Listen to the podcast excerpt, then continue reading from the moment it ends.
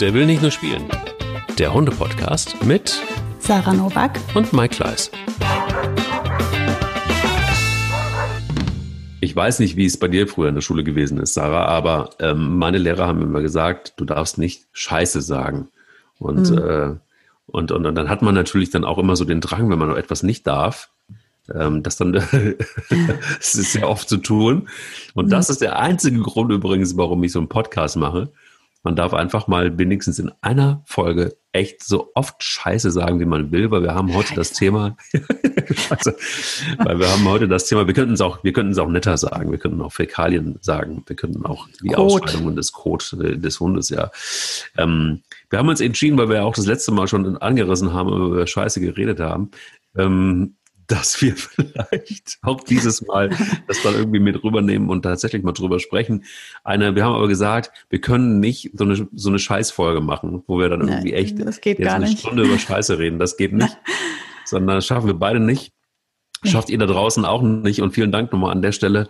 Ähm, ihr habt so unfassbar viele Antworten, beziehungsweise ihr habt euch gemeldet auf, auf die, auf die Leinengeschichte. Wir können gar nicht so richtig drauf eingehen, weil es so vielfältig war. Steht alles unter den Kommentaren ähm, bei, mhm. bei Podigy.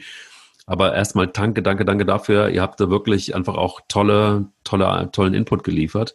Ähm, vielleicht können wir ähm, da das nächste Mal nochmal so ein bisschen mehr drauf eingehen, weil das Thema Leine, finde ich, lässt uns ja nicht los. Mhm. Ähm, Könnten einfach auch einfach in der kommenden Woche äh, vielleicht sagen, wir beantworten die Fragen, greifen die auf, versuchen irgendwie ein bisschen zu sammeln. Auch in der Folge davor war einiges äh, aufgelaufen, dass wir vielleicht in der kommenden Woche so eine Frage-Antwort-Folge äh, machen. Bisschen reinstreuen, auf jeden mhm, Fall. Genau. genau. Ja. Das war wirklich wahnsinnig viel ähm, Thema Leine und deshalb ähm, haben wir auch gedacht, okay, pass auf, wir, wir, wir gehen auch drauf ein in der nächsten Folge, aber wir wollen auch dieses Mal nicht jetzt ähm, eine Stunde über Scheiße reden, so wie ich gesagt habe, sondern wir mhm. wollen auch über etwas sprechen, also äh, nee, andersrum. Wir machen das jetzt so, dass wir Viertelstunde, 20 Minuten über das Thema Hundekot sprechen und äh, danach über diesen beknackten Spruch, bellende Hunde beißen nicht. Mhm. Also, was ähm, bringt den Hund zum Beißen? Um, warum beißt ein Hund? Und was sind so absurde Situationen, wo wir denken, ach komm, geht schon voll klar und dann äh, wird's blutig. Mhm. Darüber wollen wir dann in dem Rest der Folge sprechen. Bevor wir aber dazu kommen, also sprich einmal Hundekot, einmal bellende Hunde, die nicht beißen. Was war dein Hundemoment der Woche? Ja, ich habe es eben schon angekündigt. Natürlich äh, der Moment, als ich auf meine geliebte Freundin Boogie getroffen bin nach zwei Wochen Trennung, ähm, die sehr hart waren. Wir haben tatsächlich sogar auf der Rückfahrt aus Tirol spontan entschieden, doch durchzufahren. Wir hatten eigentlich einen Zwischenstopp geplant, einfach damit das nicht so lang ist für die Kinder. Und äh, während der Autofahrt haben alle direkt geschrien, nee, komm, wir fahren durch direkt zu Boogie. Wir konnten es also wirklich nicht mehr abwarten. Und als ähm, wir aufeinander trafen, hat Boogie mich so übel angeschrien. Die ist, äh, ja, ich habe gedacht, die kollabiert mir, der ist der ganze Kreislauf zusammengebrochen. Die hat mich einfach nur noch angeschrien. Das, ich habe ja schon mal erwähnt, dass Boogie sehr stimmlastig ist, ein sehr stimmbegabtes Tier und ähm, sie macht viel über die Stimme, ähm, wie im Übrigen sehr, sehr viele äh, Rassegenossen. Und ähm, ja, das macht sie eigentlich immer, wenn wir so lang getrennt sind, dann schimpft die mich halt aus, wenn ich wiederkomme. Und ähm, die kann da sehr wohl unterscheiden, ob das ein, zwei Tage sind oder ob das dann zwei Wochen sind. Also wenn ich sie ein, zwei Tage mal ähm, abgegeben habe, dann natürlich hat sie sich irre gefreut, aber da ist das nicht so wild. Nach zwei Wochen kriege ich echt Ärger. Also dann schreit die wie am Spieß und springt mich an, was sie eigentlich auch nie macht und auch nicht darf. Und das sind aber so die Momente, wo sie es einfach nicht mehr in den Griff kriegt. Und dann muss ich äh, sie erstmal wieder ein bisschen ähm, erden. damit wir aufeinander, also, ja, es ist, es ist eigentlich, es ist einfach sehr leidenschaftlich und ich lasse ihr das auch, weil das passiert ja maximal einmal im Jahr oder alle zwei Jahre sowas, aber es, es sieht dann wirklich verrückt aus und alle Menschen drumherum nehmen Abstand. Klingt wild, aber auch sehr es, gut. Es ist wild, aber es ist auch einfach total ehrlich. Und es ist sie und es ist ich und wir passen, also es funktioniert alles gut. Das ist ähm, einfach ganz leidenschaftlich. Wie war denn dein Hundemoment? Der ist sehr kurz auserzählt, aber sehr schön. Ich war ähm, wollte eigentlich mit Pelle eine Runde laufen, so zehn Kilometer, und ähm, um ihn mal so ein bisschen wieder auszubauen und zu, auszulasten. Und die Tür ging auf und es war irgendwie nicht so richtig klar, gehe ich jetzt wirklich ähm, mit ihm alleine oder ähm, nehme ich mal Bilbo mit. Also Spanja war klar irgendwie, die ist äh, gerade irgendwie nicht so, sie ist mehr kuscheln und sie ist jetzt gerade nicht so mit ihren zwölf Jahren auf zehn Kilometer, muss sie nicht unbedingt. Obwohl man sich sehr täuschen kann, weil sie auch gestern wieder nach einem sehr, sehr zweistündigen Spaziergang dann irgendwie alle aufgefordert hat zu spielen. Woher sie die Kraft nimmt, ich habe es keine Ahnung. Aber was sehr schön war, war einfach, dass ähm, ich wollte eigentlich Bilbo nicht mitnehmen, weil Bilbo mh, hm, war ich nicht sicher, ob der zehn Kilometer gleich wieder aus dem Stand schafft. Mhm. Du, aber dann hat er sich uns aufgedrängt. Also Pelle war als erster draußen und dann hat Bilbo gesagt, nee, das geht so nicht, ich äh, komme hinterher. Und das hat er dann auch gemacht und ist, ähm, äh, ist uns gefolgt.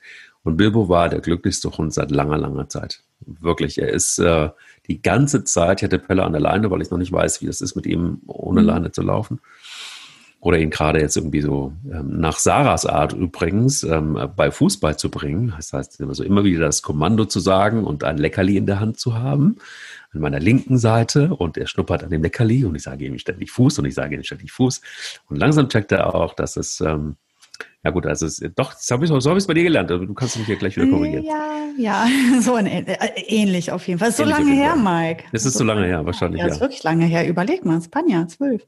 Ja, voll. Scheiße. Ja. So Ach, scheiße ja. übrigens. Ah, da ist die Brücke. Da wären Nein. wir doch. das hast du aber jetzt, ja. Okay, erzähl weiter, ja. Ja, nur auf jeden Fall, ähm, genau, ist Bilbo die ganze Zeit vorher weggelaufen. Das ist wirklich zehn Kilometer. Okay, nicht ganz, also um, um, präzise zu sein, die letzten 300 Meter ist er hinterher so, ich kann nicht mehr, ich bin fertig. Mhm. Du, aber seither ist er ein anderer Hund, er ist mega glücklich. Er war auch nicht ausgelastet, mhm. das habe ich nicht verstanden. Und er ist jetzt mhm. ausgelastet, dem geht's gut.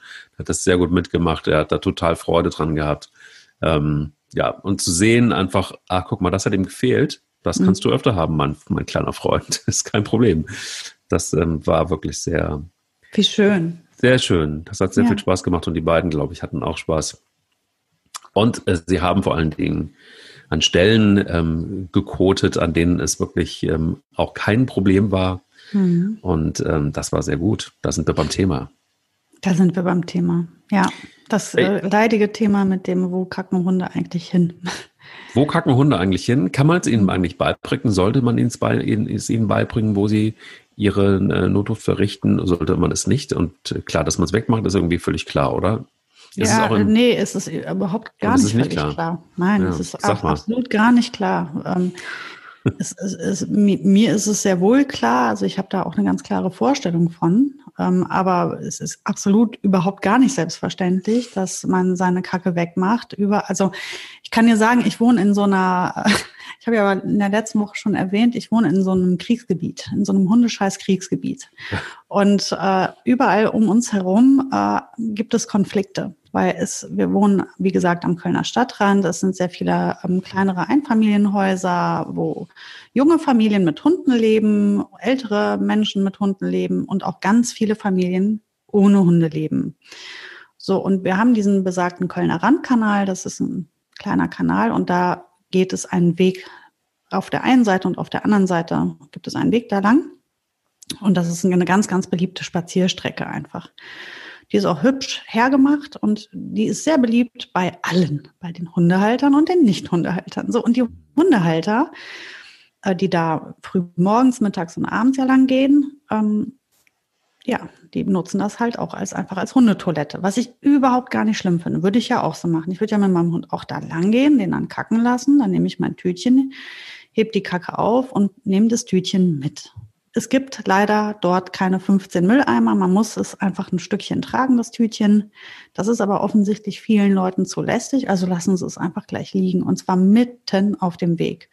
Und die ganzen Menschen, die dort joggen gehen, treten rein. Die Kinder, die dort mit ihrem ähm, Laufrad langfahren oder ihrem Roller langfahren, die rollen da durch, die treten da rein.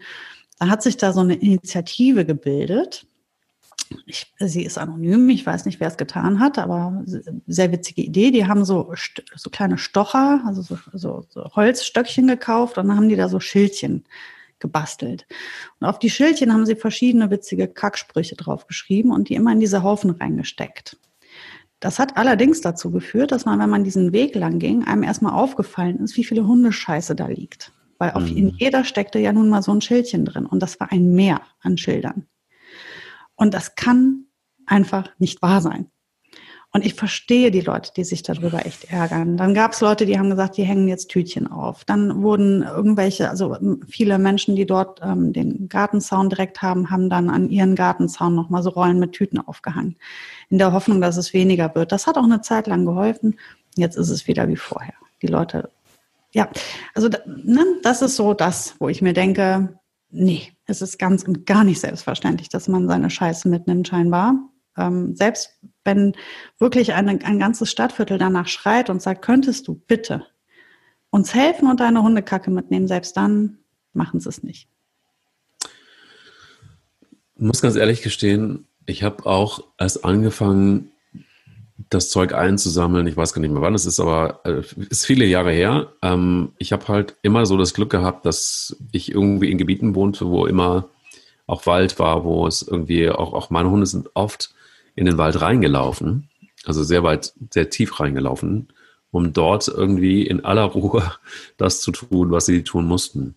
Mhm. Und da habe ich es nie, da habe ich es nie entsorgt.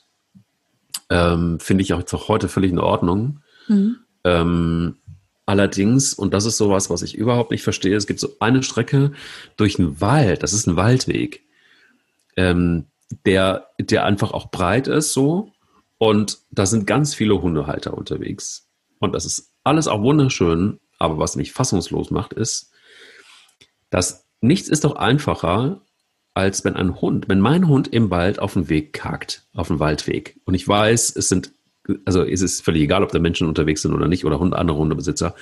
Das ist doch ganz einfach mit einem Stock oder was auch immer die Kacke tief in den Wald reinzuschmeißen oder es trotzdem einfach aufzunehmen mit der Hundetüte mhm. und mitzunehmen. Wo ist denn das Problem? Verstehe ich nicht. Verstehe ja, ich, ich, überhaupt nicht. nicht. Gerade an so hochfrequentierten Hundewegen, dass die Leute da nicht irgendwie in der Lage sind, Tüten mitzunehmen und keine Ahnung so. Ja, ich weiß, es nervt. Du hast diese Tüten, die sind meistens aufgerollt. Diese Rolle, entweder du hast diese Rolle in der Tasche oder aber du reißt irgendwie Tüten ab und nimmst irgendwie ein paar mit dann hast du vielleicht zu wenig dabei, dann hast du zu viel, dann hast du immer einen riesen, keine Ahnung. Also ich bin auch noch nicht so richtig fündig geworden. Ich habe jetzt einen so ein sehr, sehr lächerliches, so, so das Herrentäschchen eigentlich für Hundebesitzer. Ähm, diese, ich habe mir so eine kleine Box gekauft, wo wo Kacktüten drin sind. So. Ja, ja, das sind die kenne ich, diese, das sind sowieso Knochen oder sowas. Äh, ja, nicht so Knochen, Bänder, bei mir ne? ist es aus Filz und, und, und, so. und es ist noch irgendwie so ein bisschen stylisch, damit es nicht so ganz schlimm aussieht. Aber es ist mhm. eigentlich dieses Herrentäschchen für Hundebesitzer. Es ist, es ist grauenhaft. Es ist wirklich, mhm. also, aber am liebsten mache ich es wirklich so, dass ich einfach für jeden Hund zwei Kackbeutel mitnehme. Mhm. Und bis dahin bin ich auch noch mal ganz gut damit gefahren. Mhm. Ähm, aber ich finde, es ist vielleicht, also ich finde auch tatsächlich, es könnte von mir aus, könnte es wirklich tatsächlich echt viel höhere Strafen geben. Es gibt ja in Deutschland für alles Strafen. Ja. Und für alles kriegst du ein Ticket. Aber mhm. da finde ich es tatsächlich sinnvoll, dass wenn du erwischt wirst, ich weiß nicht, gibt es da eigentlich ein Gesetz für das, wenn du erwischt ja, wirst? Ja, sicher. Ja, ja, ja. Ja, natürlich. Wir sind in Deutschland. Ja, das gibt es natürlich. Aber ähm, wer kontrolliert das und wer macht das, wer, wer vergibt das Ticket? Ähm, das Ordnungsamt müsste ja dann an so viel tausenden Baumkästen, äh, ja. Straßenwegen, Gassen lauern. Es ist, es ist, äh, es ist nicht möglich. Also du weißt ja, wie oft du kontrolliert wirst mit deinem Märkchen, mit deinem Steuermärkchen. Wie oft passiert einem das in so einem Hundehalterleben? Vielleicht zweimal. Und ähm, genauso oft könnten sie dich mit deiner Kacke erwischen. Da lohnt sich das schon fast für die Leute, die, denen das zu lästig ist. Dann zahlen sie halt die 50 Euro oder keine Ahnung, wie hoch da die Strafe ist. Weiß ich nicht mehr. Es wird auch wieder von Kommune zu Kommune verschieden sein. Ähm, ich finde aber auch, es ist sowas von unanständig und unerzogen und äh, äh, rücksichtslos unsozial. Also mir fallen ganz viele Worte dafür ein, wie dieses Verhalten ist. Und das ist etwas, das bringe ich meinen Kindern im kleinsten Alter bei. Du nimmst deinen Kack wieder mit und in das jetzt im wahrsten Sinne des Wortes. Also ob du jetzt am Grillen bist, ob du ein Kaugummi isst, was immer du für einen Müll produzierst und dazu gehört auch Hundescheiße, das nimmt man wieder mit. Man lässt das doch nicht liegen. Wo sind wir denn? Und ähm, ja, und mit der Hundescheiße ist es halt, man, man muss ja, darf ja nicht vergessen, ähm, niemand, auch kein Hundehalter, mag das, in Hundescheiße reinzutreten. Da, da, ich habe alte Menschen gesehen, die mit ihrem Stöckchen, die können kaum mehr laufen, die treten in Kacke. Und dann weiß ich genau, die Oma, die muss jetzt nach Hause, die muss dann da ihren Schuh ausziehen, dann muss sie da die Kacke aus den Ritzen rauskratzen. Ich finde das so asozial, ich kann das gar nicht in Worte fassen. Das macht mich richtig wütend. Und ähm, das Gleiche gilt für, ist ja, muss ja auch noch nicht mal eine alte Oma sein, aber ist ja egal, wer da reintritt. Der hat nachher ja die Scheiße am Schuh, der muss das reinigen. Der, das ist ja nicht einfach nur unangenehm. Das ist echt Arbeit, das ist eklig und das ist unnötig. Und ich finde, also da, da gibt's gar keine Entschuldigung für. Wenn dein Hund äh, tief ins Gebüsch geht, wo sich ja niemand auffällt und da einen Haufen macht, pff, interessiert mich das nicht, ob du das da mitnimmst oder nicht. Vorausgesetzt ist es nicht direkt neben einem Spielplatz und die spielenden Kinder haben den Duft von Kakao immer in der Nase. Das muss nicht sein. Aber ähm, jetzt, wenn du, weiß ich nicht, durch den Wald oder in einem Park langläufst und da, es gibt ja viele Hunde, die gehen einfach wirklich dafür ins Gebüsch, die verstecken sich, die gehen weit ab von, von jeglicher Wiese. Aber sobald es auf einem Weg oder auch auf einer Wiese ist, auf einer Parkwiese, wo Menschen grillen möchten, wo Kinder spielen, Fußball oder sowas, dann muss das weggemacht werden. Ohne Frage. Und ähm, es gibt ja auch wirklich viele Möglichkeiten, also wie du schon geschildert hast, hier dein Herrentäschchen oder es gibt solche Vorrichtungen auch, also die habe ich ja letzte Woche auch schon erwähnt, die dann an Leinen hängen oder sonst wie. Also ich habe persönlich ähm, im Sommer, wenn ich mit meinem Hund spazieren gehe, weil ich ja auch man, man nimmt ja auch Wasser mit oder den Schlüssel. Ich habe ja immer irgendwas, wo ich meinen Schlüssel und mein Handy oder was reinstecke. Da kann ist auch Platz für so ein Tütchen.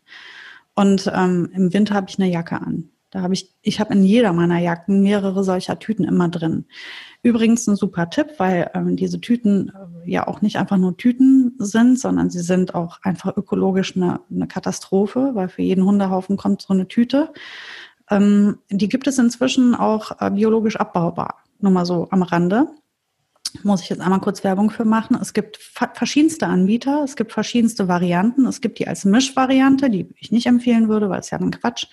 Oder komplett aus Maisstärke.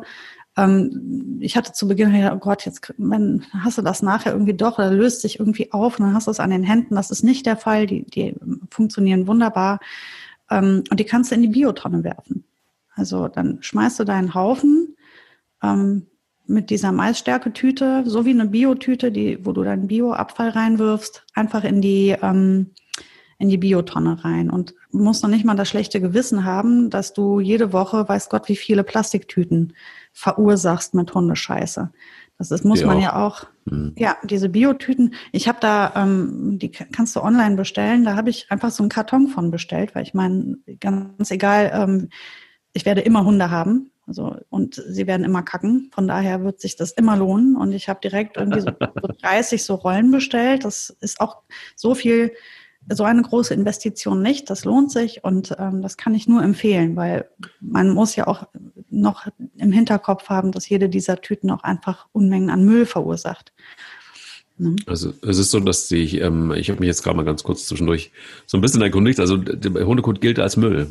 Und ähm, es ist genauso, wenn du, wenn du deinen Müll irgendwo hinstellst, irgendwo in die Walachei, auch asozial, ähm, das äh, wird genauso eingeordnet. Das heißt, der Bußgeldkatalog, der reicht von 10 bis 250 Euro, wenn du erwischt wirst. In Deutschland mhm. ist das so. Baden-Württemberg ist da an der Spitze mit 250 Euro maximal. Und ähm, ja, und 10 bis 20 Euro gibt's dann in Brandenburg, Mecklenburg-Vorpommern und äh, Mecklenburg-Vorpommern heißt es. Das heißt, heißt ja nicht Mecklenburg, das heißt ja Mecklenburg-Vorpommern und Schleswig-Holstein. Und was ich ganz interessant fand, die Österreicher sind da etwas weiter als wir. Ähm, und zwar sind sie in Niederösterreich, gibt's bis zu 7000 Euro. Wow. Und ähm, ja. Das wird funktionieren. Voll. Absolut. das, da glaube ich, das sollte Wirkung zeigen. Ja, ich denke auch, man könnte ruhig die Strafe nochmal anschrauben. Also, wenn, und dann sollte man sich irgendwie ein Konzept überlegen, ähm, wie man das besser überprüfen kann oder vermehrt auch einfach ähm, da ja tatsächlich einfach äh, Leute losschicken, die das kontrollieren. Ich finde, das ist ein, wirklich ein Thema. Und es gibt sogar, und das äh, ist in, in, in, in ähm, Berlin so passiert, ähm, ein Landgericht hat äh, einer Eigentümerin Recht gegeben. Ähm, und zwar hat da ein Mieter von, von ihr irgendwie zweimal irgendwie nicht aufgepasst, dass der Hund irgendwie auf den Rasen gekackt hat. Und da gab es erst eine Aufwendung von 22,50 Euro. Das ging dann wirklich durch die Instanzen. Das ist ja auch für Deutschland sehr beliebt, dass man sich da äh, durch die Instanzen prügelt und alle möglichen Gerichte beauftragt. Das äh, ist irgendwie so ein Sport in Deutschland. Und das ist dann so, dass ähm, das Landgericht ähm, hat dann diesen Menschen, der das, dessen Hund zweimal dann irgendwie bei, bei, der, bei der Vermieterin auf den Rasen gekackt hat, äh, gesagt, äh, bei Zuwiderhandlung ein Ordnungsgeld in Höhe von 10.000 Euro. So, das sind so die krassesten Urteile aus Deutschland, mhm. wo ich dann irgendwie sage, so, ja, guck mal, es ist eben nicht so, es ist einfach nicht nur einfach scheiße, dass man die Hundekacke da liegen lässt, sondern es ist auch dann im Zweifel eine sehr teure Angelegenheit. Ich, ich finde dann zu Recht, bei 10.000 Euro denke ich dann immer so, ja, okay, wollen wir vielleicht jetzt einfach mal die Kirche im Dorf lassen und wollen ja, wir vielleicht mal nochmal nachdenken, ähm, ob das jetzt so geil ist. Also da sind wir dann irgendwie wieder bei unserem Motto, der will nicht nur spielen, dass mhm. wir dann irgendwie sagen, vielleicht ähm, ist es erstmal ganz gut, ein Verständnis dafür zu entwickeln das ist vielleicht äh, schlimm genug, aber man kann es nicht oft genug sagen. Mhm. Leute, wenn ihr euch einen Hund anschafft, es gibt den Moment, wo man das erste Mal mit einer Tüte um die Hand in diesen, warmen Haufen. in diesen warmen Kackhaufen reingreift und denkt so, okay, ist es das wirklich, was ich wollte? Ist es das wirklich, was ich unbedingt wollte? Aber ja, es äh, gehört dazu. Bei euren Kindern macht ihr es auch. Da geht die Windel auf und da fliegen euch Sachen entgegen, die wollt ihr auch nicht wissen. Also das ist absolut, absolut viel, viel weniger schlimm, die Hundekacke. Das, das ist so unkompliziert. Einfach nur Tütchen um die Hand aufgehoben, Knoten rein, fertig. Aber eine Windel wechseln, ai, ai, ai, ai, ai, das kann ein Fest sein. Ja, bitte. Also, also wirklich. Ja. Ja. Das ist kein Akt. Einfach mal die Kacke mitnehmen. Und der eigene Hund. Man ekelt sich ja nicht vom eigenen Hund. Das, also. Es gibt so viele Möglichkeiten. Und jetzt haben wir euch hier einmal eine ganze Zeit mit mhm. Hunde, Kacke belästigt und äh, einfach auch nochmal euch Alternativen aufgezeigt. Aber auch die Folgen. Und ähm, wollen jetzt aber auf ein Thema gehen, das ich tatsächlich wirklich spannend finde, nämlich was ist mit den bellenden Hunden, die angeblich nicht beißen? Ähm, was ist an diesem Spruch so besonders dämlich, deiner Meinung nach? Ja, das äh, sticht nicht stimmt. Also wenn man sich darauf verlassen würde, wäre das natürlich, äh, könnte es gefährlich werden. Ich glaube, was dahinter steckt, ist natürlich immer ein Stückchen Wahrheit drin in diesen Sprüchen.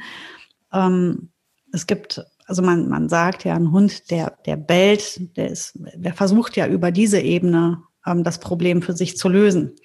Das heißt, in dem Moment, wo er bellt, tatsächlich beißt er meistens nicht, aber es ist eine Vorwarnung. Die sollte respektiert werden, weil ein Hund, der bellt und äh, wo, wo das Bellen einfach, ich sag mal, ignoriert oder unterbunden wird, der wird im nächsten Schritt mit ziemlicher Wahrscheinlichkeit vielleicht auch beißen. Also von daher ist bellende Hunde beißen nicht totaler Quatsch. Ähm, ja, in dem Moment, wo sie bellen, beißen sie nicht, sie warnen dich aber davor vielleicht. Und deswegen solltest du einen bellenden Hund nicht einfach überrennen oder übergehen oder sagen, ja, der bellt, also wird er mich nicht beißen. Das ist Quatsch. Ähm, aber das Bellen ist halt auch, der Hund macht auf etwas aufmerksam damit. Er hat ja, es hat ja immer einen Sinn, warum ein Hund etwas tut. Und ähm, es gibt ja auch Hunde, die bellen als Spielaufforderung. Also das ähm, heißt jetzt nicht, dass da ähm, ein Beißen dahinter steht. Aber wenn, sage ich mal, du betrittst ein fremdes Gelände, ein Hund kommt bellen auf dich zu, dann würde ich jetzt nicht einfach weiterlaufen, nur weil der bellt. Das heißt nicht, dass er dich nicht im nächsten Schritt beißt. Oder ein Hund, der dich anbellt, weil du ihn in die Ecke drängst.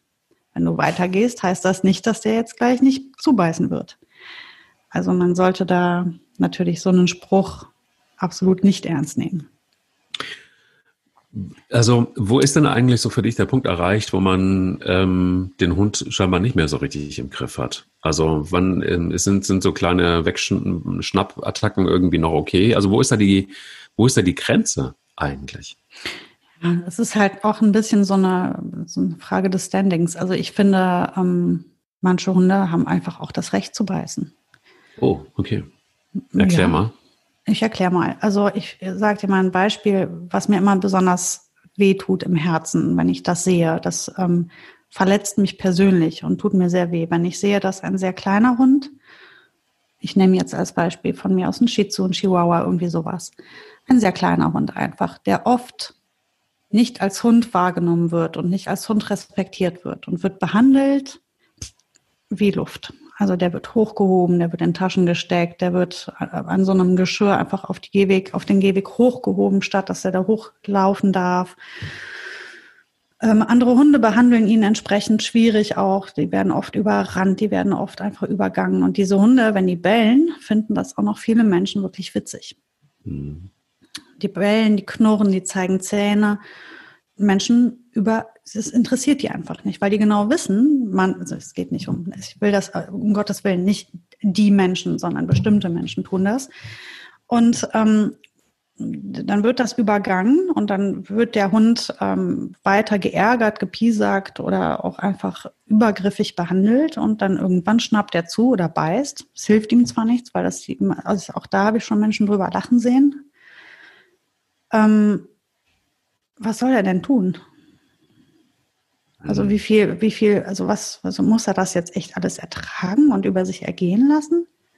Muss er das aushalten? Nein. Also ich finde, das grenzt an, an eine seelische Vergewaltigung, was mit diesen Tieren passiert dann. Und wenn so einer zum Beispiel dann beißt, ja, natürlich soll der doch beißen. Ich meine, hilft zwar wahrscheinlich nicht viel, aber dass der dann beißt, das ist ein gutes Recht. Er hat ja alle, alle anderen Signale werden ignoriert und übergangen und missachtet und ähm, die ganze Körpersprache wird keine Sekunde lang gelesen. Das ist einfach egal, weil der so klein ist. Er richtet ja eh keinen Schaden an. Und äh, wenn ein großer Hund sich so verhalten würde, ich sagen wir mal, da steht ein Berner Senne vor dir und verhält sich so wie der Chihuahua, ey, die Leute, die würden sich einpissen. Die würden rückwärts äh, wegrennen vor so einem Hund. Die hätten Schiss. Der bräuchte ja nur Zähne zeigen. Da würde jeder sagen, oh, der knurrt. Man tut der was. Also wenn ein Chihuahua knurrt, pff, das interessiert viele nicht. Ich habe auch viele auch schon gesehen, schon. Ja, ja, natürlich. Ich, ich, spreche auch nicht von dir oder ich will das überhaupt nicht verallgemeinern. Aber es gibt viele Menschen, ich habe das schon oft beobachtet, dass kleine Hunde, ähm, dass diese ganzen Signale, die die senden, einfach missachtet werden. Und ich finde, wenn ein Hund ein Signal sendet, dann sollte man das schon auch lesen und dann sollte man das auch respektieren und dann sollte man sich die Frage stellen, warum er dieses Signal sendet. Und wenn ein Hund damit auch vielleicht signalisieren möchte, dass er etwas nicht will, was man tut und man macht einfach weiter und ignoriert das und ähm, der Hund weiß sich irgendwann vielleicht auch einfach nicht mehr anders zu helfen, als dass er den nächsten Schritt geht und dann beißt. Und ähm, das ist halt sowas, wo ich mir dann denke, das hat nichts damit zu tun, dass man seinen Hund nicht unter Kontrolle hat, sondern man kooperiert einfach nicht mit dem Hund. Man ist kein Team, man liest sich nicht, man respektiert sich nicht und dann kann das auch schnell passieren, dass ein Hund mal beißt. Aber das tut er in, in der Verzweiflung, weil er sich nicht anders zu helfen weiß. Also ich hatte tatsächlich wirklich das Schlimmste oder die krasseste äh, Geschichte, die ich je erlebte, war mit einem kleinen Hund und zwar mit einer Jack Russell ähm, Hündin ähm, die, ich glaube, ich hatte das schon, schon mal von erzählt, da hatte der Besitzer dann irgendwie auch tatsächlich dafür gesorgt, dass, weil der Hund nicht stubenran wurde, dass er Kunstrasen auf den, auf den Balkon ausgelegt hatte, damit der Hund da irgendwie ähm, dahin macht, ähm, was ich mhm. irgendwie schon irritierend fand. Ähm, und dieser Hund hat irgendwie in einer Ursprungshandlung, wenn er mit ihr gespielt hat, plötzlich einfach zugeschnappt. Oder auch wenn ihm irgendwas nicht gepasst hat, hat er einfach zugeschnappt. Und ich habe dann irgendwann, also egal wohin, ne, in die Hand, in die Füße, in den Oberschenkel, mhm. so einfach, wenn ihm irgendwas nicht gepasst hat. Und ähm, das hat er bei seinem Besitzer auch gemacht. Und ich habe dann irgendwann gesagt, sag mal, was ist eigentlich mit deinem Hund los? Oder was ist vor, vor allen Dingen, was ist mit dir los, dass du das nicht unterbindest in irgendeiner Form? Weil der Hund beißt. Dann sagt er, ja, aber das ist doch nur ein kleiner Hund. Das, das ist, ist doch nur so ein Zwicken irgendwie. Mhm. Wo ich gedacht habe, weißt du was, ist mir scheißegal. Ähm, ähm, ich habe einfach gar keinen Bock, dass der Hund mich beißt. Und das ist kein Zwicken, sondern der beißt zu. Also tu was. Komm mal klar. Du, es war eine Ignoranz am Start, so nach dem Motto, naja, es ist wirklich so ein kleiner Hund, was soll der denn irgendwie anrichten? Ähm, der hat es überhaupt nicht verstanden. Und das hat dann auch das, mhm. dazu geführt, dass ich das letzte Mal da in der Bude war. Mhm. Aber siehst du, das ist genau, was ich, was ich meine. Dann wird das einfach missachtet. Und der Hund ähm, der Hund tut das ja, weil er in irgendeiner Form damit was erreicht oder erreichen will oder erreichen kann oder sich nicht anders zu helfen weiß. Das sind immer, die Hunde tun das, also kein Hund beißt einfach, einfach so, einfach nur so, weil dem das in den Sinn kommt, sondern er tut das, weil er, das ist ein anerlerntes Verhalten und wenn das natürlich so stehen gelassen und ignoriert wird, dann ist das ja auch akzeptiert. Und wenn sein Besitzer so mit dem spielt und äh, im Spiel kommt der Hund an irgendeiner Stelle nicht weiter, vielleicht weil der ähm, noch nicht gelernt hat, vernünftig abzugeben oder weil er mit der Beute Schwierigkeiten hatte, gibt es ja viele, viele Gründe, warum Hunde da auch mal ein bisschen aus der Reihe tanzen können im Spiel, wenn das nicht vernünftig ähm, aufgebaut wurde und dem Hund nicht vernünftig erklärt wurde, dann kann das natürlich auch vorkommen. Nur das wäre jetzt der Moment gewesen, wo der Hundehalter sehen muss, oh, ähm, hier ist irgendwie, wir haben hier einen Erklärungsbedarf, wir müssen hier etwas regeln. Der hat mich gebissen, der hat geknurrt, also hier fängt, hört das Spiel gerade auf und hier gibt es Klärungsbedarf. Und dann muss man sich darum kümmern. Dann ist das ja auch egal, ob das ein Jack Russell oder ein Schäferhund ist. Warum, ähm, warum, warum beißt ein Hund grundsätzlich? Also erstmal, die Hunde sind doch so domestiziert, dass sie erstmal von Grundsatz eher nicht auf die Idee kommen würden, den eigenen Besitzer zu beißen. Also, oh nein, doch, sicher. Doch? Ja, ja. Also, ist, also die sind natürlich viel gehemmter ähm, oder auch nee, das ist, das trifft auch absolut nicht auf alle Hunde zu. Das sind ja in der Genetik sind das ja immer noch Tiere und ähm, ihr Hauptinstrument, mit dem sie was tun, sind ihre Zähne. Sind die das, Zähne, klar, soweit so gut. So Aber und ähm, den eigenen Halter zu beißen, dafür gibt es ja viele, viele Gründe auch einfach womöglich. Und ähm, wenn das, ne, das wird dann auch genutzt, dieses Instrument. Sie sind natürlich mega gehemmt, äh, oftmals aufgrund von, von Zucht und Domestikation. Wenn man jetzt vergleicht mit beispielsweise einem wilden Hund oder einem Fuchs, einem Wolf und so weiter, die sind deutlich beißwilliger und freudiger, das ist schon klar, aber ähm, das ist nicht nicht verschwunden und ähm, es ist auch immer noch stellenweise sehr sinnvoll zu beißen für einen Hund, weil ein Hund damit etwas erreicht. Nämlich meistens, dass man ihn entweder in Ruhe lässt, zurück, sich zurückzieht, ihn nicht weiter bedroht. Die fühlen sich ja oftmals in so Situationen bedroht oder sie haben Angst. Und wenn einer Angst hat und womöglich um sein Leben bangt, dann wird er ja nicht sagen, ähm, ich könnte jetzt zwar beißen, das ist, tue ich aber jetzt lieber nicht. Sondern dann beißt er in der, in der letzten Instanz auch. Und man darf nicht unterschätzen, was emotional in den Hunden dann womöglich auch vorgeht. Das, es werden so viele Signale übersehen bei Menschen oft. Die übersehen diese ganzen Vorstufen oder noch schlimmer, sie unterbinden die Vorstufen. Dann wird ähm, das Knurren und das Bellen und das Fletschen der Zähne oder auch ein Schnappen unterbunden. Ähm, das zu unterbinden wäre ja noch die eine Sache, wenn man dann nicht weiter übergriffig ist oder, oder den Hund nicht weiter in die Enge treibt. Also an dem Punkt, wo er einfach das Signal sendet, stopp, stopp, stopp, stopp, was du da tust, das möchte ich nicht, das tut mir weh, das macht mir Angst, das mag ich einfach nicht. Wenn der Mensch dann einfach immer weitermacht und die Signale des Hundes einfach unterbricht, abbricht oder unterdrückt, ja, was soll der Hund jetzt dann denn noch tun? Das soll er sich da jetzt vergewaltigen lassen. Also das heißt, du würdest sagen, wenn ein Hund das Signal setzt, also grundsätzlich freundlich ist, aber das Signal setzt, hier stopp, hier möchte ich nicht, das will ich nicht, ist das dann zu akzeptieren, grundsätzlich? Nicht grundsätzlich, es hängt ja davon ab, worum es geht. Also hm. wenn, wenn ich jetzt, also ich, ich, ich gebe dir ein Beispiel. Frieda, meine alte Schäferhündin, hat mir signalisiert, dass sie nicht möchte, dass Kinder sich auf sie drauflegen. Hm. Sie kuscheln. Hätte ich da jetzt sagen sollen, ich unterbinde das Knurren oder hätte ich sagen sollen, ich respektiere das jetzt? Oh. Muss der Hund von dem Kind gekuschelt werden oder nicht? Oder vielleicht gehe ich hin und sage, okay, sie hat noch keinen Frieden mit den Kindern gefunden. Ich baue jetzt mal erst was auf zwischen ihr und den Kindern dass die ein Verhältnis haben, dass sie vielleicht auch ein Gefühl zu den Kindern entwickelt, weil wenn sie von ihnen nicht gekuschelt werden will, aber von mir, dann ist es ja nicht, dass sie grundsätzlich nicht gekuschelt werden möchte, sondern sie hat ein Problem mit den Kindern. Da ist mir für mich eben die Frage, also ich würde es tatsächlich natürlich erstmal versuchen zu unterbinden, weil was ist denn, wenn Kinder zufällig mal, wenn du nicht hinguckst, auf den Hund draufsteigen und der Hund ja, ausrastet? Dann wäre gut, dann wäre gut, sie würde knurren.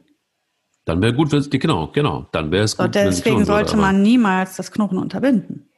Verstehst ah, du? Wenn verstehe. ich ihr das jetzt wegnehme, wenn ich ihr jetzt sage, du darfst nicht knurren, was macht sie denn dann beim nächsten Mal, wenn sich das Kind drauflegt? Macht sie das oder checkt sie einfach, es ist nicht angesagt, dass sie, dass nee, nee, sie nee, knurrt? Ja, aber was okay. macht sie denn dann? Und damit das Kind sich nicht auf sie drauflegt? Sie möchte ja, ja nicht, das Kind, also das Kind soll sich nicht auf, auf den Hund drauflegen.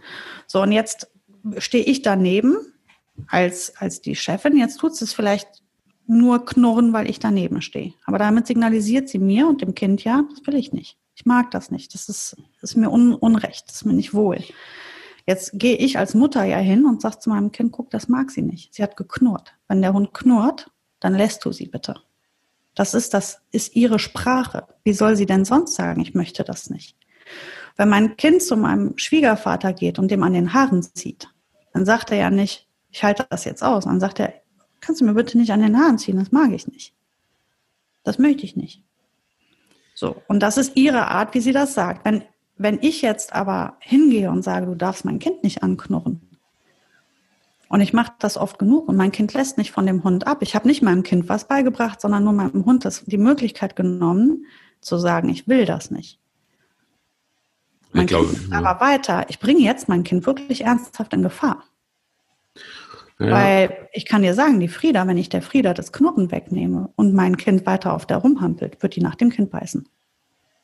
Das hätte die Frieda gemacht. Aber hundertprozentig. Weil die hätte sich das auf jeden Fall nicht bieten lassen, dass da irgendein Pimpf auf der rumkrabbelt. Das ist ehrlich gesagt sehr übergriffig. Mhm. Und das muss die auch überhaupt nicht aushalten. Ist ja nicht ihr Welpe, sondern mein Kind. Und das ist auch auf jeden Fall in ihren Augen ganz klar ein Kind. Das ist, ist ein Hund, ein Hund mhm. gewesen, den ich absolut kontrollieren konnte. Sie hat ja geknurrt. Hätte ich ihr das Knurren weggenommen, hätte ich für die gar nicht mehr garantieren können. Dann hätte, ich, dann hätte sie auf jeden Fall, sie hätte es nicht sich gefallen lassen, dass man etwas tut, was so übergriffig ist, wie sich auf sie drauflegen. Das hätte sie nicht einfach ertragen. Es gibt Hunde, die halten das aus. Die halten das dann einfach nur aus, obwohl sie es eigentlich nicht wollen. Aber es gibt auch einfach Hunde, die halten es nicht aus und die knurren dann. Man sollte ein Knurren nicht übersehen. Es hat einen Sinn, warum der Hund knurrt. Viel schlauer ist natürlich, oder das wäre für mich die optimale Lösung, man würde hingehen und sagen, ich führe jetzt den Hund und das Kind vernünftig zusammen. Ein respektvolles Miteinander. Mein Kind lernt, den Hund zu lesen. Der lernt die Grenzen des Hundes kennen und der Hund lernt, den, das Kind lieben. Und das, mhm. er lernt, dass das, er von dem Kind profitieren kann. Das ist aber Arbeit. Je nachdem, welchen Hund und was für ein Kind du hast, ist das auch Arbeit. Bei der Boogie ist mir das sehr gut gelungen. Da hatte ich viel Zeit. Bei der Frieda hatte ich nicht viel Zeit. Erstmal war die schon alt und krantig, als die Kinder dazu kamen. Und die war sowieso super grantig und dann auch noch alt. Ja, und sie ist ja schon sehr früh gegangen. Da hat man gar keine Luft und keinen Raum, das noch zu arbeiten bin da komplett bei dir. Es trifft im Grunde genommen aber auch die, die DNA eigentlich dieses Podcasts, der will eben mhm. nicht mehr spielen. Und ähm, vielleicht ist es auch gut an der Stelle zu sagen, dass, dass es gut ist, die Sprache der Hunde zu verstehen und dass es eben ein Hund nicht nur Spielzeug ist, auch nicht für Kinder vor allen Dingen nicht, mhm. sondern es ist ein Lebewesen, das einen Charakter hat. Und ähm, es gibt vielleicht andere Hunde wie Spanier, die würden es hart feiern, wenn sich irgendein Kind äh, mhm. auf, auf sie drauflegen würde, fände sie sehr gut. Viele Hunde lieben das. Und, ähm, und bei Bilbo ist es äh, genauso. Da kann sich äh, selbst unser sehr großer, schwerer Nachbar auf ihn drauflegen. Er feiert es einfach nur ähm, und findet es großartig. Aber in der Tat ist es, das ist das, was ich immer wieder so denke. So die, die Signale, die Hunde senden, sind eigentlich ziemlich eindeutig. Und dann ist es immer die Frage, wie baue ich sowas auf? Ich habe auch meine Lieblingsszene damals mit Dante war ja zum Beispiel, als er noch lebte, dass niemand so richtig wusste, wie geht er eigentlich mit Kindern um. Und ähm, ist, das ist ja immer so das, das, das, das äh, krasseste Thema eigentlich. Ne? Hunde und Kinder, das ist vielleicht ja. noch ein ganz eigenes Thema. Mhm. Ähm, vielleicht auch fürs nächste Mal als, als, als Überleitung vom Beißen und äh, von Problematiken dann äh, Hunde und Kinder. Wie ist das eigentlich? Worauf muss man da achten? Mhm. Aber bei Dante war es so, dass äh, wir Bekannte hatten, die gerade ein Kind hatten, das äh, gerade so laufen konnte. Und niemand wusste, weil Dante da auch recht frisch da war, ähm, wie reagiert er auf Kinder. Und er war sehr groß, du kennst ihn. Ja. Und ähm, oder kanntest. Und dann klingelte er seine Tür und wir hatten eigentlich vorher verabredet, dass wir das so machen, dass ich erstmal Dante festhalte und ähm, dass wir uns das erstmal in Ruhe angucken und die langsam zusammenführen und so weiter und so fort. Und es klingelte und die Tür flog auf und ich hatte gar keine Zeit mehr, Dante festzuhalten. Ähm, Dante war schon im, im Gang und stand vor der Tür und der kleine Sohn watschelte so langsam auf Dante zu Und dann passierte was ganz Schönes. Dante legte sich hin und machte sich irgendwie so klein, dass quasi der Kopf auf Augenhöhe in liegender Position von, von, dem, von dem kleinen Sohn war. Und, ähm, und der hatte einen Spaß und Dante wedelte mit dem Schwanz und ähm, bellte nicht, sondern ähm, ließ sich dann irgendwie von dem Kind streicheln und dann mussten wir dem Kind natürlich erklären, dass es nicht so cool ist, wenn man äh, die Finger in die Augen von so einem Hund steckt und lauter solche Dinge, dass es nicht so gut ist. Ähm, aber Dante war irgendwie sehr on fire, aber hatte irgendwie auch gemerkt, dass es gut ist, vorsichtig zu sein. Das hat Dante mhm. sowieso immer ganz gut gecheckt und hatte dann eben so eine Art und Weise zu zeigen, so ich komme erstmal runter im wahrsten Sinne des Wortes. Und das war eine tolle Begegnung. Da war alles geklärt an, innerhalb von einem Moment. Das war ein Riesenglück. Aber ich habe eben einfach auch ganz viele andere Situationen erlebt und, und jetzt zum Beispiel bei Pelle ist es so, dass er, ähm, wenn er fremde Hunde sieht oder wenn er, wenn, er, wenn er Menschen sieht, die ihm unheimlich sind, nach vorne läuft und bellend auf sie zuläuft. Und ich bin jetzt gerade dabei, ihm das sehr klar abzutrainieren, dass das nicht geht. Das funktioniert auch schon ganz gut ähm, weil ich, du musst ja dann vorausschauend quasi denken mhm. und gucken ne, und äh, das vorher unterbinden. Und äh, das, äh, da er ja jemand ist, der sehr gerne frisst, habe ich immer Leckerli dabei und lasse ihn tatsächlich auch dann äh, Sitz machen und genau. lass erstmal vorbeilaufen und lass ihn dann wieder gehen und dann gibt es kein Bellen, dann gibt es kein nichts, kann, dann ist auch nichts unheimlich. Seine Konzentration ist was anderes und er ist auch sicher bei mir. Das ist ja auch klar, so deutlich ist auch wirklich nur Unsicherheit, dass er dann noch nach vorne geht und, und, und ausbellt. Das wird Aber, bei ihm sicher der Fall sein. Und da ist genau. es genau cool, wie du machst, halt einfach alternatives Verhalten anbieten, zu sagen, komm, statt dass du da vorne Krawall machst und, und Ärger machst, komm zu mir, stell dich zu mir, ich führe dich jetzt da durch, du gehst jetzt Fuß, du machst jetzt Sitz, du machst Platz, wir, wir arbeite jetzt mit mir, konzentriere dich auf mich. Genau. Das ist eine, eine wunderbare Lösung. Und das ist eigentlich auch das, was ich irgendwie eigentlich von jedem erwarte, der, der einen Hund hat, der so proaktiv ist, ja, oder auch knurrend oder auch, keine Ahnung, dich dann selbst in anderen Situationen bringt, die uncool sind. Konzentriere dich auf den Hund, gib ihm Alternativen, arbeite vor allen Dingen mit ihm und lerne ihn zu lesen. Auch das ist sowas, wo, wo viele Menschen ja, glaube ich, die Signale der Hunde gar nicht richtig deuten und, und, oder, oder sie falsch ein, ein, einsortieren. Mhm. Ähm, und auch so diese Balance zu finden. Und die finde ich schwierig. Die, die Balance nämlich, wo schreite ich ein und wo schreite ich nicht ein. Das ist jetzt zum Beispiel auch akut bei, bei uns äh, zu Hause, weil wenn äh, Pelle ist meistens sowieso als erster fertig mit seinem, keine Ahnung, Fressen sowieso, äh, dann aber auch mit, mit sämtlichen Leckerlis. Und Bilbo äh, macht sich da einen Spaß draus zum Beispiel. Der hat mittlerweile begriffen, dass Pelle natürlich dann sofort auch an seine Sachen ran möchte. Und deshalb frisst Bilbo gerade aktuell sehr langsam. Und guckt, er macht sich da so ein, das ist, das ist ein Machtkämpfchen, ne? Total. Und äh, dieser Machtkampf endet dann da, dass, dass Pelle dann immer näher an Bilbo rangeht und Bilbo mhm. erst Signale sendet, erstmal nur die Zähne so ein bisschen zeigt, dann sind es so für Bilbo ein bisschen süß auch ganz hohe Laute, die so abgeworfen werden. So, es ist kein richtiges Bellen, sondern es ist noch so ein ganz hoher Ton irgendwie. Mhm, ja. Ähm, der sagt so, hey, hau ab, geh weg. Und ähm, dann wird es immer rougher. Und dann ist es auch wirklich so, dass es zum Schluss hinten raus wirklich so ein richtig übles Knurren gibt. Und da ist dann aber auch Schluss. Ähm, Gott sei Dank. Du hast das gerade so schön beschrieben. Genau diese Verhaltensketten, die müssen wir mit den Hunden auch gehen. Also genau, was du gerade beschrieben hast. Ne? Er sendet ja ein Signal, er kommuniziert ja, es ist ja seine Sprache. Und äh, Pelle übergeht die ersten Signale und dann geht, der, geht Bilbo in das nächste Signal und verstärkt das. Was kommt denn nach einem richtig üblen, dunklen Knurren? Dann wird ein Schnappen kommen.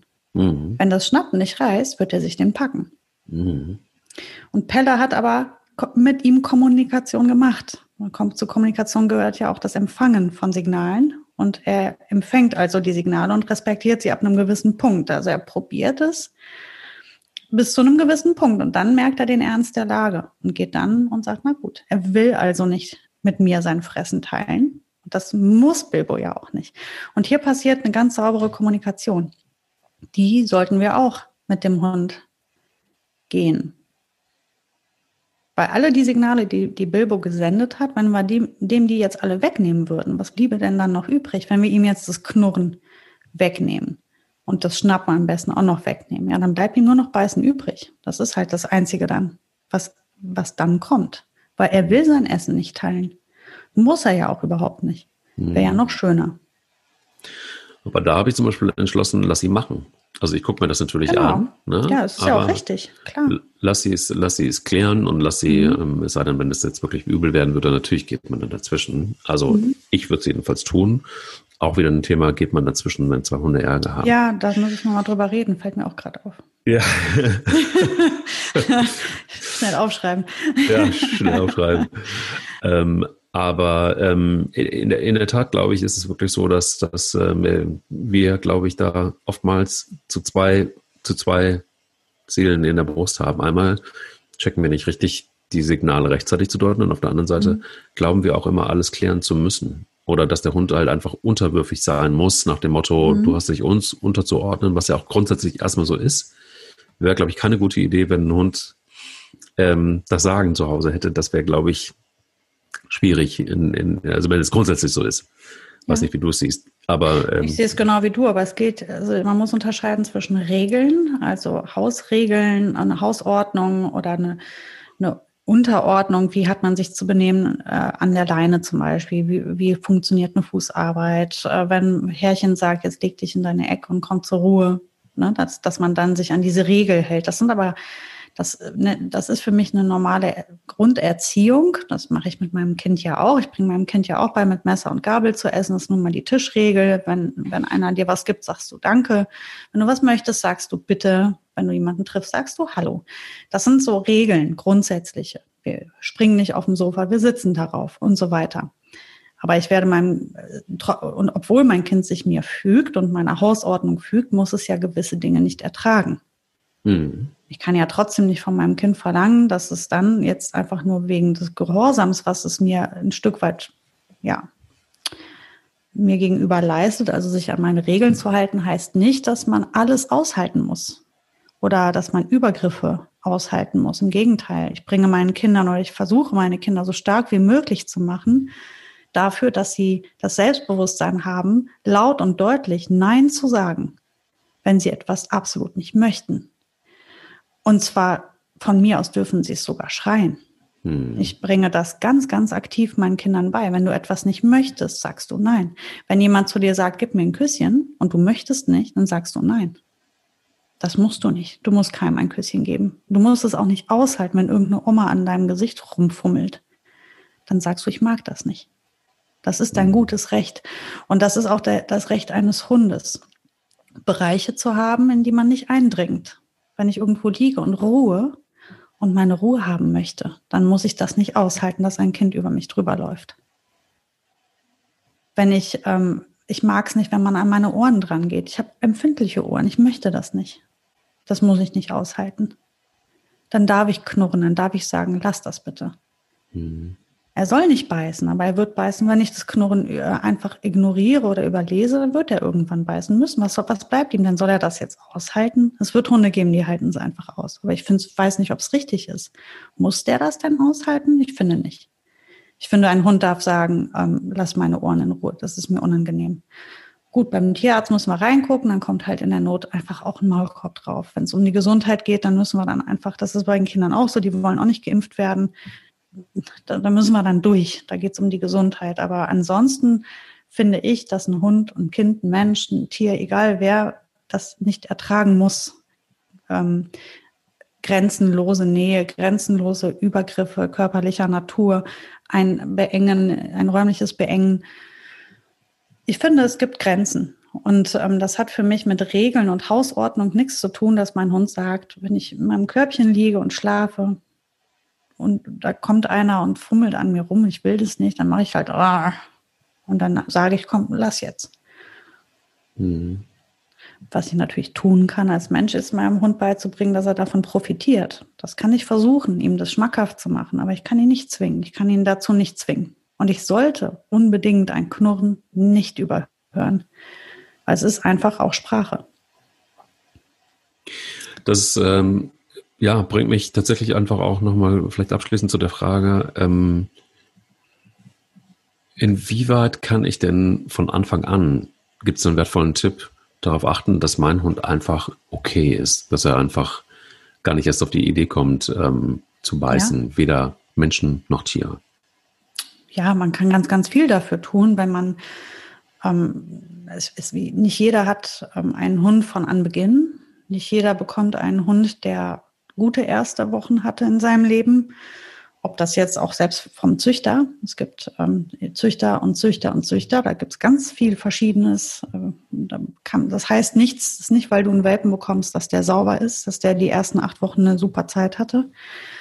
Ähm, man kann natürlich viel dafür tun, indem man einfach respektvoll mit dem Hund umgeht und ihm beibringt, dass man für, für den Hund ein verständnisvoller, sicherer Hafen ist, dass man ihm Schutz bietet, dass man sein Partner und sein, sein Freund ist, aber auch, dass man ihn führt und leitet und ihm Sicherheit gibt. Und das tut man auch über das Führen und Leiten äh, und Grenzen setzen. Und wenn, wenn das Ganze gut, ähm, ein, eine gute Suppe gibt, die zu diesem einen Hund passt und zu diesem einen Menschen passt, dann wird es diese Probleme gar nicht geben.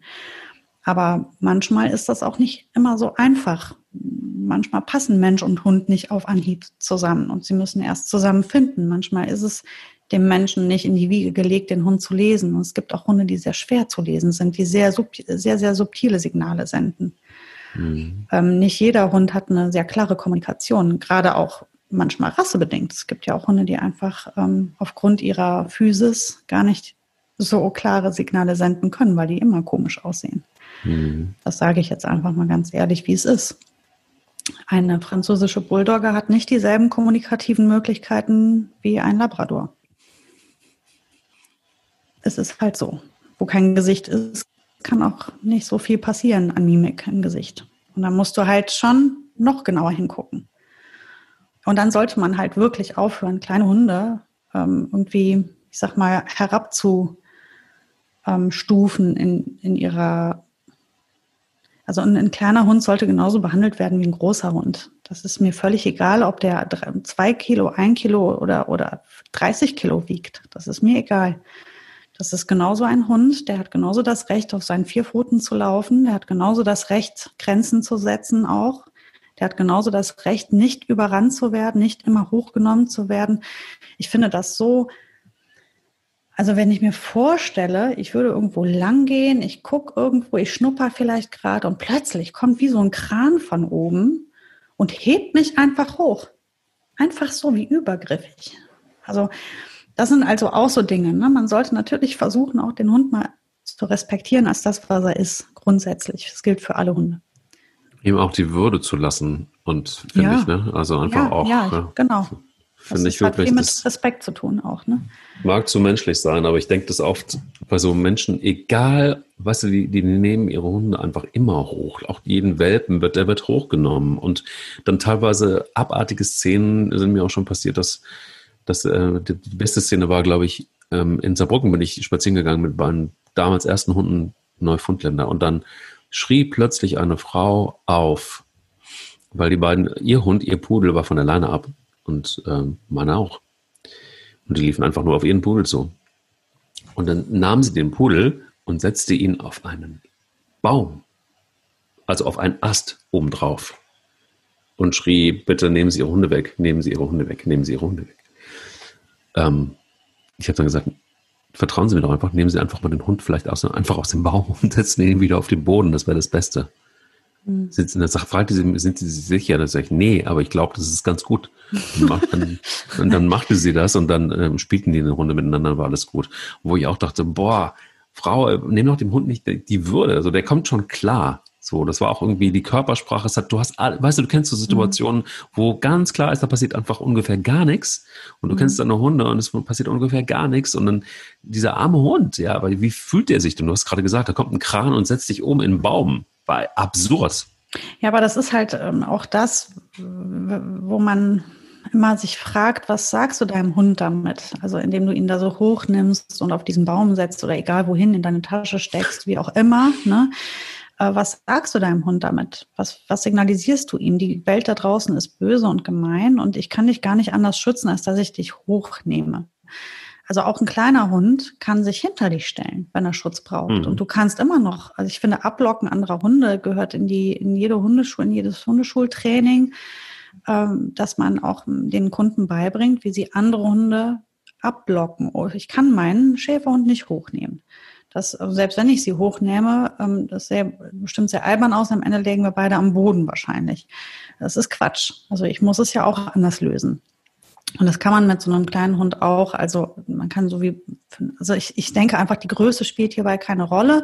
Wenn der kleine Hund äh, Angst vor einem Kontakt hat oder vielleicht auch eine Riesenfresse hat und deswegen permanent draufkriegt oder sowas, wie auch immer das Problem ist, äh, wäre es sinnvoll, dass man übt und trainiert, andere Hunde abzublocken. Also sie wirklich wegzuschicken und seinen Hund einfach in einen sicheren Bereich zu bringen, wo er sich sicher fühlt, wo er weiß, wo, wo sein Platz ist, sein Raum ist und ähm, man trotzdem diese, diese Situation kontrollieren kann. Und dann nicht zu vergessen, die Kommunikation mit dem anderen Menschen. Also einfach auch mal zu rufen, was geht ab? Können Sie mal Ihren Hund an die Leine nehmen? Oder wie ist der mit kleinen Hunden? Ist der wild? Weil ich habe keinen Bock, dass irgend, muss ich auch wirklich einfach immer wieder dazu sagen, ich verstehe auch viele Menschen, die ihren Hund schützen müssen, weil ich habe es so oft gesehen, ich habe so viele Angsthunde bei mir gehabt, die einfach so verdroschen worden sind. Und für den einen Hund, für den einen Hund war das Spiel und für den anderen Hund war das eine Tracht Prügel. Und das kann es auch nicht sein. Und auch da ist äh, Respekt ein Thema. Und kleine Hunde sind echt arme Schweine manchmal. Das können wir auch gerne nochmal thematisieren. Da habe ich echt viel zu, zu sagen. Sehr gerne. Sehr gerne. Lass uns das äh, alles aufheben für die nächsten Folgen. ja. Und, äh, und, und äh, Tatsächlich ist es beschissen, aber die Zeit geht so schnell vorbei. Beschissen mhm. im wahrsten Sinne des Wortes. Kleines Wortspiel, damit ich einfach so auch nochmal sagen durfte. Ähm, danke für all die Infos und, und ich glaube, es wird auch das, nicht das letzte Mal gewesen sein, dass wir, habe ich auch schon beim Thema Leine gesagt, dass es wird Thema Beißen und der, der mhm. will doch nur spielen oder der wedelt doch mit dem Schwanz und bellt nur. Ähm, tut doch nichts. Der tut nichts. Der tut nichts. Oh ja, auch ein schöner Spruch. Der, der tut, nichts. Ja, genau. Sarah, ich wünsche dir einen ähm, ganz tollen Tag und wir hören uns nächste Woche wieder. Ich freue mich drauf, Mike. Dir auch noch einen schönen Tag und danke. Danke. Bis dann. Bis dann. Tschüss. Tschüss. Der will nicht nur spielen.